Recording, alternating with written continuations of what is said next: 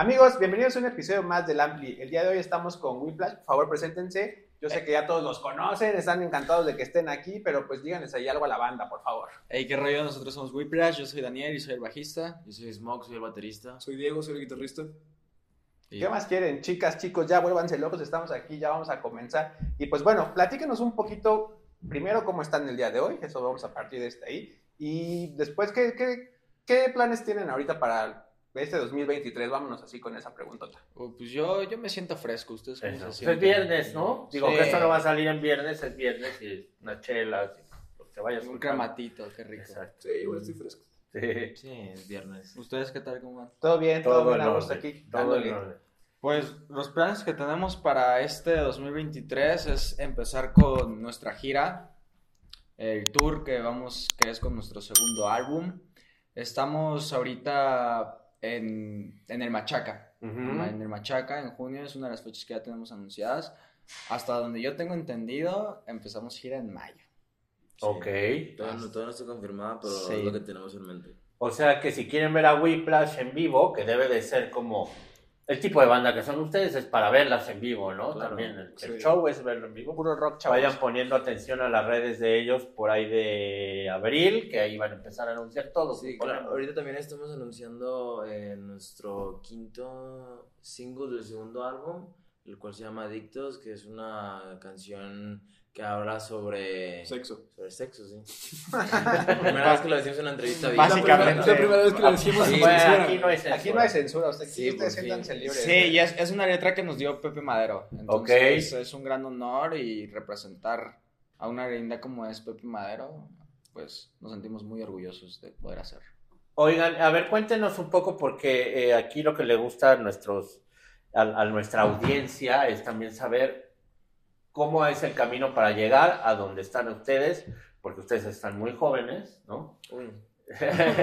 ¿Y cómo, cómo empezaron? ¿Cómo, ¿Dónde se conocieron? ¿En qué momento? No, muy, no se cuelguen mucho, pero algo así introductorio. ¿Dónde, ¿Cómo surge Whiplash? Pues mira, ha sido un camino largo, más no difícil. ¿no? Eso. Ahorita tenemos ya la herramienta que son las redes sociales y por la cual nos conocimos. Hay muchos artistas que se limitan a utilizar las redes sociales, ya sea por mamadores, por payasos, que- porque no eres músico si haces esto. No, güey, chingas a tu madre, ¿sabes? O sea, la neta es que ahorita ya las redes sociales es una herramienta que aparte es gratuita Ya. y por la cual nos conocimos todos nosotros. Yo siempre he dicho que si puedes ya conocer a la persona con la cual te vas a casar por redes sociales, no es recepción que puedas conocer a tu banda. Claro. Y no solo en la música, ya también todos los negocios, si quieres que tu negocio prospere, pues necesitas las redes sociales, así seas dentista, doctor, influencer, lo que sea, necesitas Claro. ocupar la herramienta que te está regalando la vida. Hoy en día, para bien o para mal, si no tienes redes sociales, casi prácticamente no existes. Y no Claro. sé si eso es bueno o eso es malo. Pues es lo que hay, ¿no? Y, y para un grupo como ustedes, ¿no? Sí, pues estamos creciendo en la era digital y es como nosotros nos estamos dando a conocer. Como antes era la radio, la televisión, el periódico, ir a tocar a bares, pues nosotros utilizamos TikToks y Reels. Hoy, hoy en día son las redes sociales el Exacto. nuevo, el nuevo método de publicidad que tenemos. ¿Y son amigos desde chicos o no tan chicos? ¿O se conocieron unos de No, otros? pues es que, Yo, yo los conocí a los 16. Ahorita, ahorita- acaba de cumplir 19 hace Ah, bueno. cuatro días. Es que en sí cada uno tuvo su propia, antes de que pues, Sí, sucediera Whiplash, sí. todos tuvimos nuestro propio camino y al final Sí. todos coincidimos. Coincidieron. Y fue por las redes sociales, como dices, o sea, yo a Jota lo conozco, yo soy de Monterrey, Jota también. Yo lo conozco desde hace como cuatro años. por- Jota es el vocalista Es el no nos vocalista, acompaña. sí. Un saludo a Jota. Está trabajando, seguro Está viendo esto. No, Sí, bueno. lo va a ver. No, Sí, lo va a ver. Bueno, yo conocí a Jota en Monterrey, este, y él sacó un video de rapeando por las redes sociales, yo lo contacté y ahí fue cuando fue el click. O sea, incluso Daniel así también lo conoció, Diego, entonces así fue cuando todos nos conocimos. Sí, porque yo tenía la idea y yo pensé que todos eran de Ciudad de México, entonces yo dije, ah, pues va a estar en corto. Dije, todos tenemos como que nuestro proyectito, nos juntamos, lo armamos y en corto, pero pues no, cada uno de diferentes ciudades de la República Mexicana, entonces tomamos la decisión de pues venirnos a Ciudad de México para... Nues- Nuestras primeras canciones las Tú sabíamos. también eres chilango.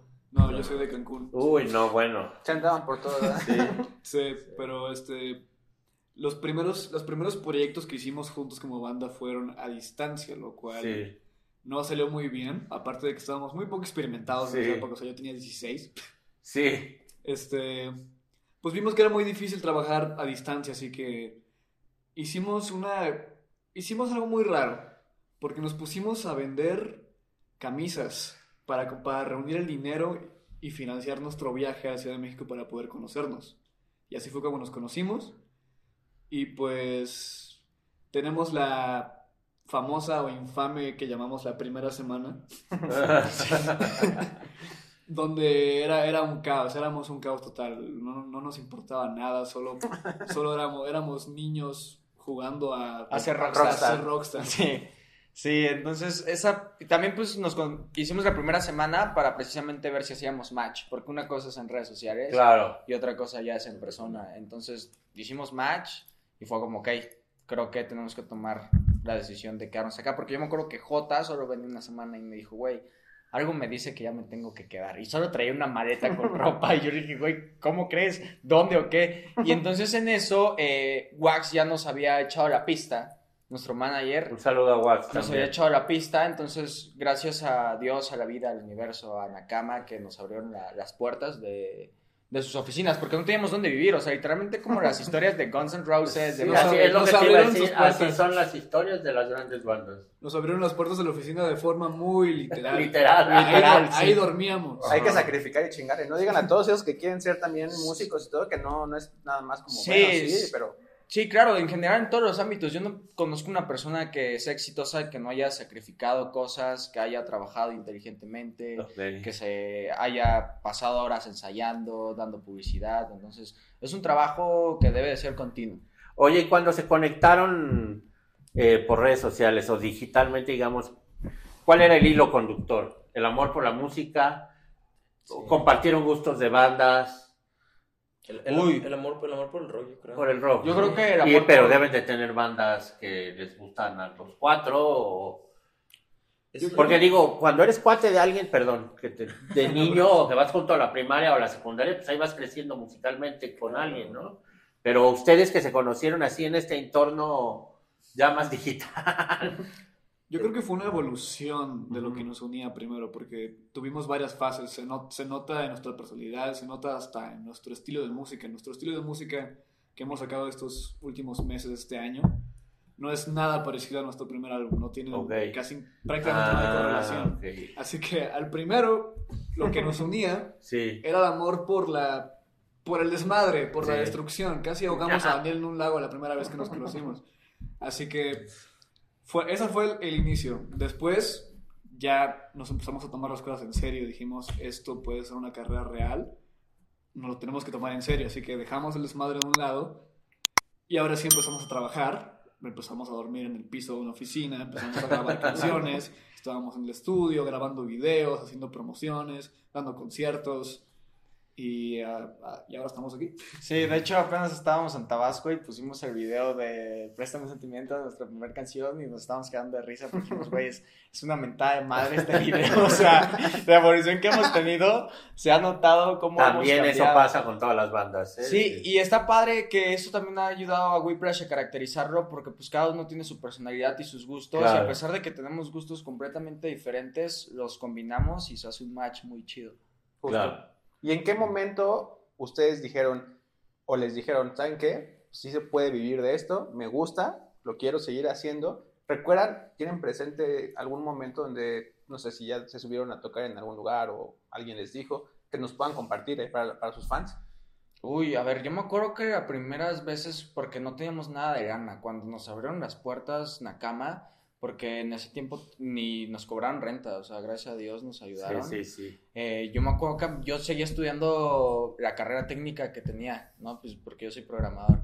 Entonces me acuerdo que a mí me llegaba mi beca y yo con eso, están, sabes, los gastos y esto y Sí, acá. sí. Me acuerdo que J llegó a tener un- una herencia que dejó su papá y así era como, güey, pues acá Diego también tenía un campechaneando, poquito, ¿no? Sí, íbamos campechaneando. Yo me acuerdo una vez que J y yo tuvimos que partir una quesadilla a la mitad para desayunar, Era lo ¿sabes? único que había. Sí, o sea, de que partimos una quesadilla y nos las comimos y fue una experiencia, definitivamente lo padre es disfrutar el proceso, es disfrutar el proceso, pero yo creo que en el momento que nos dimos cuenta que se puede vivir de la música fue cuando yo, al menos yo, cuando dije, ok, se puede, pero ahí todavía vivíamos los cuatro juntos en nuestro departamento. Y era un lugar, era un... Porque nos mudamos, nos mudamos, porque nos corrieron también por desmadrosos. Nos corrieron por desmadrosos de las oficinas. Entonces fue como, chinos, ahora sí ya tenemos que pagar realmente renta y gracias a Dios nos llegó pues un poco del adelanto de, de Virgin y fue cuando pues administrarse, administrarse y ya con los shows fue cuando nos empezamos a dar cuenta que se podía. Claro, siempre trabajando constantemente. ¿Y ustedes? Así una que tengan presente. Yo creo que. Yo creo que el, el lunario, creo que el lunario del Auditorio Nacional fue la, la primera vez que dije que es- se puede vivir de la música. Y por- porque fue un concierto muy grande, fue nuestro primer concierto grande Claro. propio, porque ya habíamos tocado en uno que otro festival. Pero al menos para mí, no sé si cuenta tener a 3.000 personas en un festival que no van exactamente a verte a ti, a tener 2.000 personas que fueron a verte exactamente a ti. Que pagaron cada quien su boleto por ver a esos cuatro pendejos que, que hasta hace un año eran vagabundos. Así que creo que ahí me dio, un- una, me, me dio bastante impulso de moral ese concierto, de que, de que podemos seguir adelante, porque honestamente a lo mejor sí ya estaba pensando en rendirme porque no teníamos dinero para comer, yo dormía en un sillón. Eh, Compartíamos almohadas. sí, de hecho la, la historia de compartir almohadas fue de nuestros peores errores. Nos empiojamos, nos empiojamos. nos empiojamos. También Sí. fue, o sea, no sé qué esperábamos. de de- de- dijimos, no podíamos comprar una almohada porque, porque tenía, en, ese, en ese tiempo el- todo el dinero era, era para comida. Así que nuestra mejor idea fue agarrar una almohada de la calle y usarla. No, bueno, también exageraron.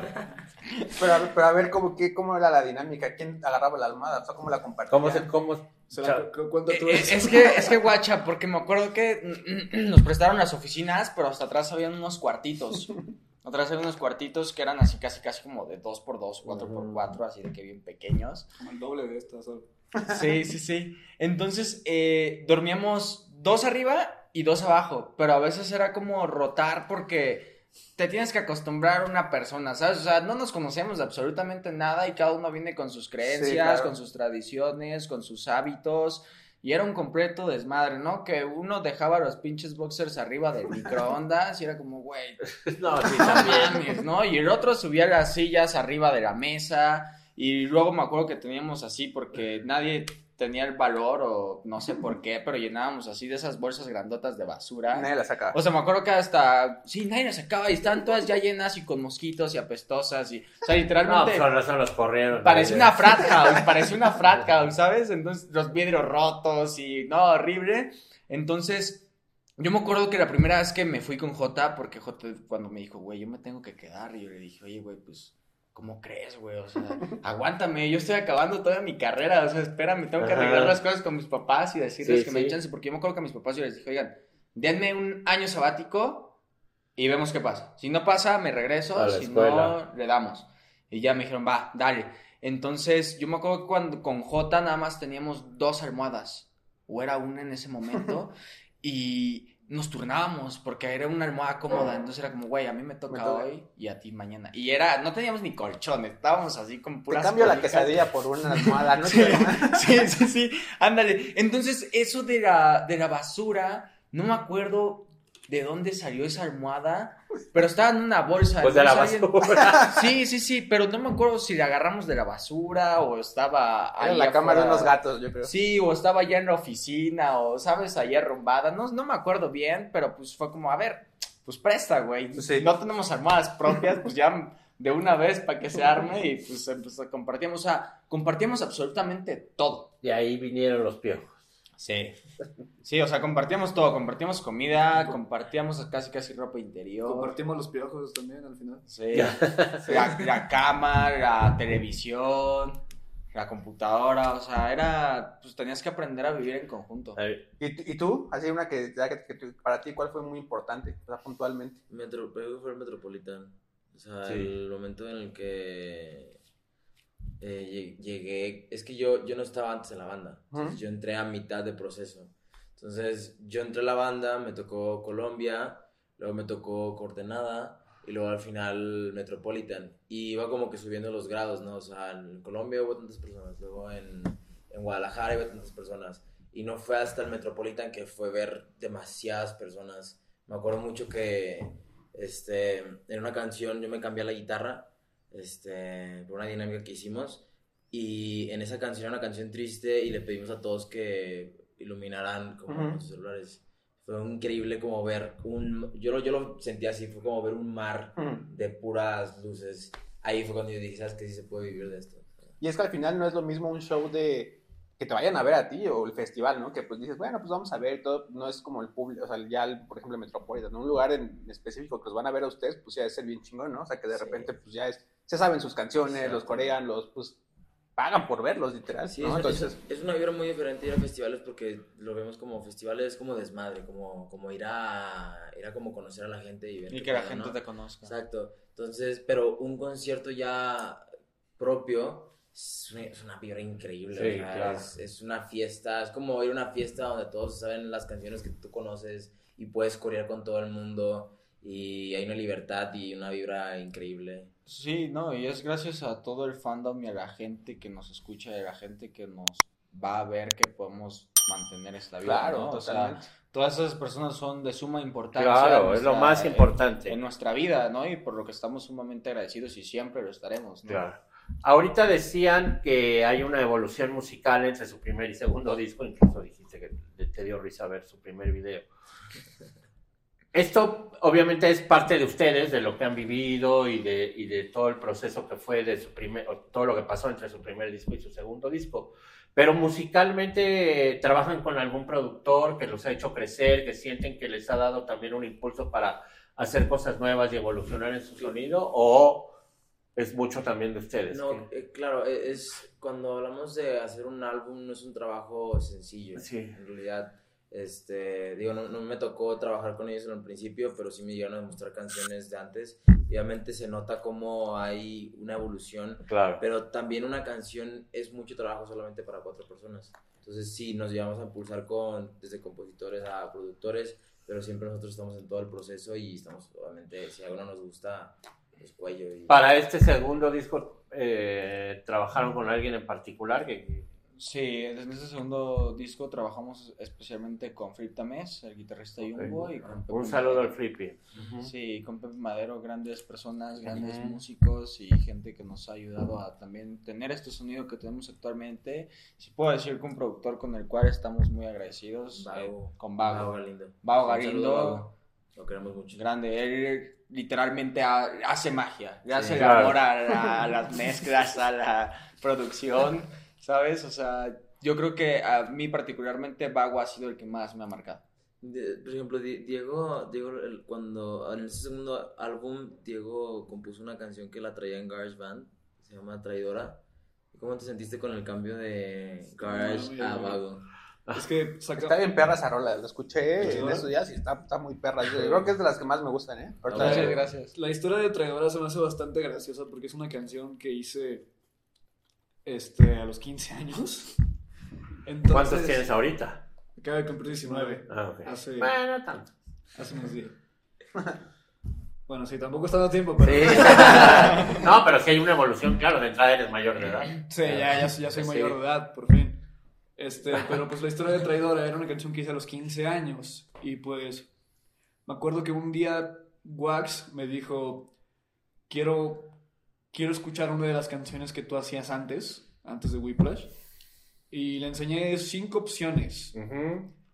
Ah, lo, más que, lo más gracioso era- es que Traidora era como que de esas cinco opciones la que menos me gustaba, pero eligieron Traidora. Entonces, pues Traidora estaba, era, un- era un- más que una maqueta, era una idea, porque no estaba muy desarrollada. Entonces, con Vago, como, como te digo, este güey hace magia. Sí. Así que gra- gracias a él le, le- le dimos más forma, porque Traidora obviamente sonaba como una canción que hizo un, un puto niño de 15 años Sí, en sí, secundaria que apenas estaba aprendiendo a tocar la guitarra.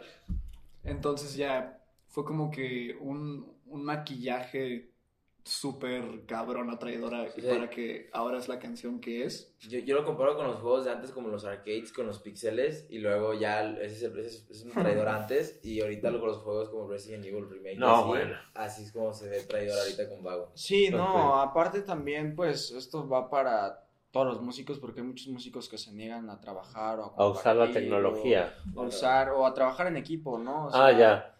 O sea, ¿sabes? Hay mucha gente que es como, ah, grabo mi canción, yo mismo la edito, yo estoy acá y la saco. Así que quieren hacerlo todo solo. y no se puede. no se puede. No se puede. Siempre hay un equipo por detrás y somos Siempre seres humanos. Y está demostrado en la naturaleza, ¿no? Se necesita armonía en los mismos átomos, que es un equipo para tener esa armonía y poder trabajar. Entonces, Completamente. Hasta, hasta los virus tenían un quinto virus que era el productor. Solo puedes llegar a cierto Sí, punto. claro. Por eso se los preguntaba, porque sí es importante la figura del productor, ¿no? Y siempre hay que como resaltarla. Claro. sí. ¿Y hay algún tipo de colaboración que tengan, que quieran explorar algún género o algo así que ustedes como banda hayan pensado? Yo sí tengo una, yo. Échala, échala. La- las cumbias. Uh, como. Juanes, como Juanes. Ya, hic- ¿no? ya hicimos Sí. un corrido tumbado Sí. ¿Ok? que lo convertimos a rock con Adriel Favela. Un saludo para Adriel. Este. A mí me encantaría hacer una cumbia, como lo hace Juanes, que lo, lo pudimos Sí. conocer en los Grammys en Las Vegas. Con este remix, ¿no? ¿Tiene la, ¿Es con remix? Con remix. La, el hitazo este. Oye, mujer. Oye, mujer, uy, qué, ro- qué cumbión. Hoy que cumbió. Hoy nomás ese cumbió. Pues ahí está el remix, que también es de como, yo creo, no, de, de un, pa- un poquito más grande que ustedes, pero pues también es una buena opción para hacer ahí una colaboración. Es productor, ¿no? Él es productor. Sí, de un- Remix, ya ven, ya te hemos escrito, ya les dijiste que Ya, ya remix, ven por acá. favor. Fíjate que a mí me gustaría, si te soy honesto, me gustaría hacer un remix de Aprendiendo a Amar, ya sea con Peso Pluma o con Nat. A mí me encantan los corridos y estos dos vatos la están Sí, rompiendo. Peso Pluma está muy pesado. para arriba Bueno, y pues, Un remix junto a Adriel Favela, Whiplash, alguno de ellos dos, creo que sería un hit. O con Pues este ahí- cuate, ¿no? El, ya oyeron, chicos de Virgin, Sí. por favor. ¿Cómo se llama el que estuvo con Camilo? El que nos dijo la otra vez que vimos. El, de- también de corridos. Nat- Natanael Cano. Natanael Sí, con el Nata, con el Nata Peso Pluma, o hasta con Karim León, también Karim León. Sí, sí, sí lo confundiendo. Qué chido. Ok, entonces ahorita vamos en el sencillo. ¿Cuál del segundo disco? ¿Quinto dijeron? Adictos. Adictos. Adictos, sí. Que, pues, Adictos, que... Pero ¿a qué nivel está sufriendo censura? ¿Tienen video de, de la canción? Uy, ahí tenemos una historia, sí, este, ayer fuimos a, a Telehit y... ¿Y no lo dejaron pasar? No, es que el, video va, el video va como de subiendo Sí, de tono. Por y- eso vengan al ampli, aquí se los vamos a poner, porque aquí no hay censura, chavos. Eh, y sí, cuando se empezó a poner, por ejemplo, hay una parte donde Daniel como que se medio se está enredando con, con la chava. Y en esa parte pf, lo cortaron. Es que Tele sí es. Sí, obviamente, sí. Sí, bueno, y Telehit. Pero la letra no tiene, o también la... la- Pues, la letra es un poco Es una invitación ¿no? directa a tener sexo. No, pero es, Ah, La bueno. neta, no eso es trata la letra. no es explícita. Es explícita elegante. Es- sí, pero no es Sí, explícita. pero no dicen bad words, No. ni No, es, sí, es más como... No. malas palabras, ni nada, No, ¿no? no, pero no. Sí, es como. Digan lo más bonito, es incitar a hacer el amor. Sí, es que una invitación a hacer el amor. Sí, una invitación. Sí, ahorita eh, eh, tuvimos la oportunidad de entrevistar a, a Jesse Bulbo y nos decía, pues es que lo que yo siempre quería o, o quise en algún momento de mi carrera era que me, Que me que me censuraran. censuraran, ¿no? Para que, para que me fuera bien, para que la gente se diera cuenta, ¿no? Y dice, no, nunca nadie ni es, ni me pelaba. Entonces, la censura también está bien, ¿no? Y está el O sea, otro caso, ¿no? O sea, por ejemplo, de Jesse y también cuando vino Silverio, o sea, sí, Silverio sí está súper censurado en muchas Sí, cosas. Ya sí, las mismas ya, redes sí. sociales lo han metido en una dijo que burbujita han- de... que él solito ha tenido que inventarse sus formas de, de salir de la censura. Pero bueno, entonces gira, ¿no? Va a haber alguna gira, ¿no? Sí. Primero hay que tocar este segundo disco y luego ya pensar en un tercero, ¿no? Ahorita no están pensando. Eh, Ya no, estamos- pues ya estamos ya están trabajando en eso, hoy, sí. no esta gente de Ah. no pierde un minuto. A ver, creo que tengo aquí lo- el plan. Échalo, échalo. aquí. Échalo para O sea, que sus fans sepan a qué se, a qué que- se van a enfrentar ahora con, con Y en lo que nos pasas el dato, les voy a hacer una pregunta. ¿Qué festival o qué venue quieren y tienen en la mente que va, que va a pasar? Porque aquí ya hay una, un ritual, una especie de cábala que donde cuando lo dicen aquí en el Ampli, se van para allá. Entonces, ¿qué, qué festival, qué lugar les gustaría o qué, o qué sí, qué lugar de para tocar ustedes solitos? El Todo. siguiente Vive Latino, definitivamente. Ya. Sí. El siguiente Gente de Vive Latino, por favor. Palusa. Un. Lollapalooza también estaría épico, un Coachella también. Ujú. El límite está en la cabeza. El límite está en los- Eh, pues miren, aquí dice que la producción del tercer álbum empieza en mayo. Ahí está, pues órale. Sí, pero ya, ya, ya- Pero mientras de aquí a mayo hay que escuchar todo lo que hay en el segundo, ¿no? También. Claro, no, y ahorita estamos haciendo ya, estamos maqueteando. Ok. realidad. Nos juntamos a maquetear ideas como para ya tenerlas listas y llevarlas al estudio, así como traidora. Entonces ya, ya llevamos trabajando, creo que desde el año pasado con varias maquetitas. Sí, ahí Entonces, tenemos ahí unas grabadas. Sí, entonces ya estamos, sí, siempre hay que pensar a futuro, ¿no? Claro, completa, no, y ustedes tienen todo el futuro por delante. Y si solo pudieran tocar una rola de aquí a ese tiempo de los que tienen, ¿cuál? Díganme cada uno la que les gusta tocar más. Y que solo, o sea, en un universo paralelo que solo pudieran tocar esa, ¿cuál sería? Uy, ah, todavía no sale. Ajá. ¿Puedo decir el nombre o no? Sí. Pues no, no- no me acuerdo cómo se llama. No, no. Ya, ya dijeron Es- que no la avienten. No, no, no. no. Yo voy a decir algo, es una balada y definitivamente y creo esa que- viene para el tercer disco. Sí, abril. No, la, la mía no, no es la balada, la mía es... Oh. Pero de las que ya han salido entonces. Cada De uno. las que ya han Ah, salido. Eh, de las que han salido, exacto. Sí, um, O una que disfruten así arriba del escenario que dicen es el gusta pico del show. Roto, me gusta mucho Roto, tiene muchos cambios. Creo que Roto. Adictos ya la tocaron en vivo. No también. la hemos tocado en ah, vivo. no, pues ya ahí va a estar la Va a onda. estar épico, eso, Eso va a estar épico. bueno. Yo estoy ¿no? entre traidora y roto también. Yo estoy en las mismas que Diego. Traidora porque es tuya. El mashup. el mashup. Es, es que en vivo tenemos un mashup de Traidora Roto. Entonces. Sí, yo creo que el mashup, El sí. mashup, sí. Oigan, ¿y en YouTube está el video entero entonces, sin censura? Sí, hasta donde yo sé, es- No, así es. aún no hay restricción. Pues Bueno, vamos a poner vamos a aquí el link y ponerlo también un también. cachito para que lo, lo vean y lo estamos platicando.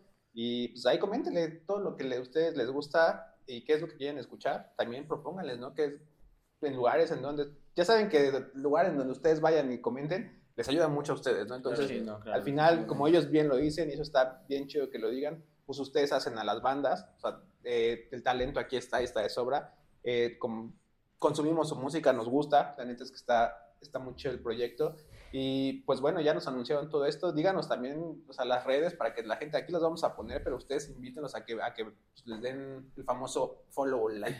Eh, pues nosotros somos Whiplash, nos pueden seguir en su red social favorita o en su plataforma de música favorita como Whiplash, sin la primera H. sí. W-I-P-L-A-S-H, Whiplash. Ok. Sí, sí. Y bueno, pues entonces aquí los esperamos cuando salga el tercer disco, ¿no? Lo traen eh, y aquí nos encargamos de promoverlo. Vamos a promover ahorita Adictos también, ¿no? Para, pues, para que la gente, sí es bien importante que el, que el mensaje que ustedes quieren dar, sea el que sea, llegue como es, sin censura, ¿no? Tanto el video como la canción y seguramente ya cuando la gente se empiece a familiarizar con la rola, el momento en el que la toquen en vivo va a ser la locura. Sí, definitivamente, no, encantados de venir aquí a presentar el tercer álbum. No, Por el, el favor. Ampli es su casa, por favor, cuando tengan algo que anunciar, nosotros también ahí en redes. pues, lo- lo vamos a Entonces, ahorita sí, inmediato, Machaca. ¿Qué fecha es Machaca? ¿Lo traen 24 ahí? de junio. Aquí les voy a si poner el flyer para la gente de allá y los que van de aquí. Ya es muy ecléctico el Machaca, ¿no? También ya vi que hay mucho pop ahora. y Digo, está bien, no es queja, Sí. pero Yo siento que se llama machaca porque como que... De todo, ¿no? todo. todo ahí. sí, siempre han tenido como Yo esa- nunca he ido a un machaca, es mi primer machaca, pero definitivamente estoy seguro que se va a poner de huevos. Yo vi a Korn, vi a Elegante, vi a Whiplash. Siempre tienen como esa virtud de que meten de todo. Y eso está bien, Sí, ¿no? claro. Porque Y ya es un monstruo, porque al final, ¿cuántos años tendrá el Machaca? ¿Como unos 10? menos, No sé, no creo que tanto. Menos, ¿no? Menos como unos seis, yo creo. Yo Pero- no sé, no soy regio.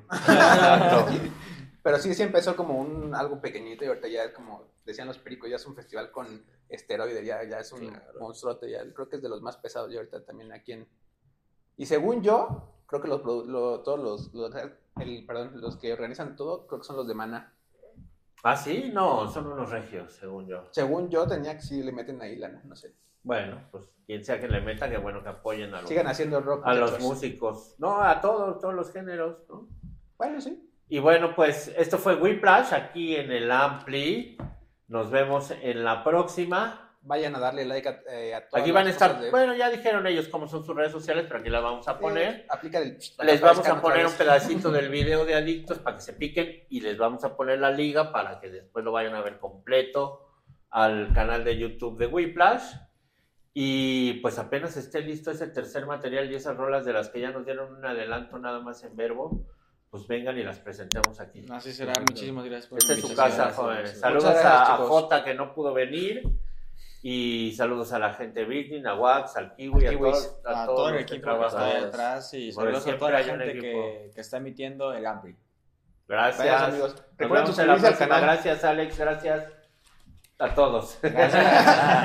Nos vemos. Nos vemos. Gracias.